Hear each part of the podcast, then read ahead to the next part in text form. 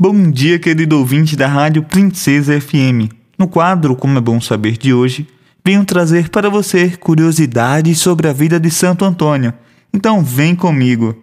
A canonização de Santo Antônio foi feita em tempo recorde, e Santo Antônio foi mesmo o santo canonizado mais rápido da história da Igreja Católica. Com a instalação do corpo de Santo Antônio na igreja de Santa Maria Mater Domini, em Pádua, torna-se o centro de peregrinação.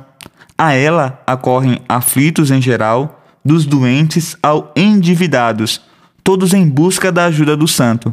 São tantos os crentes a relatar a ocorrência de milagres que, menos de um mês passado sobre a sua morte, o bispo de Pádua decide pedir ao Papa Gregório IX o início do processo de canonização de Santo Antônio.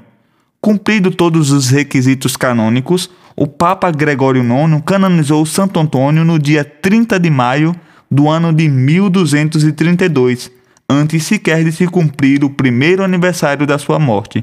700 anos depois, no ano de 1946, o Papa Pio XII proclama Santo Antônio doutor da Santa Igreja Católica com o título de doutor evangélico. Então é isso aí. Muito obrigado pela sua sintonia e amanhã estou de volta com mais curiosidades com o quadro Como é Bom Saber.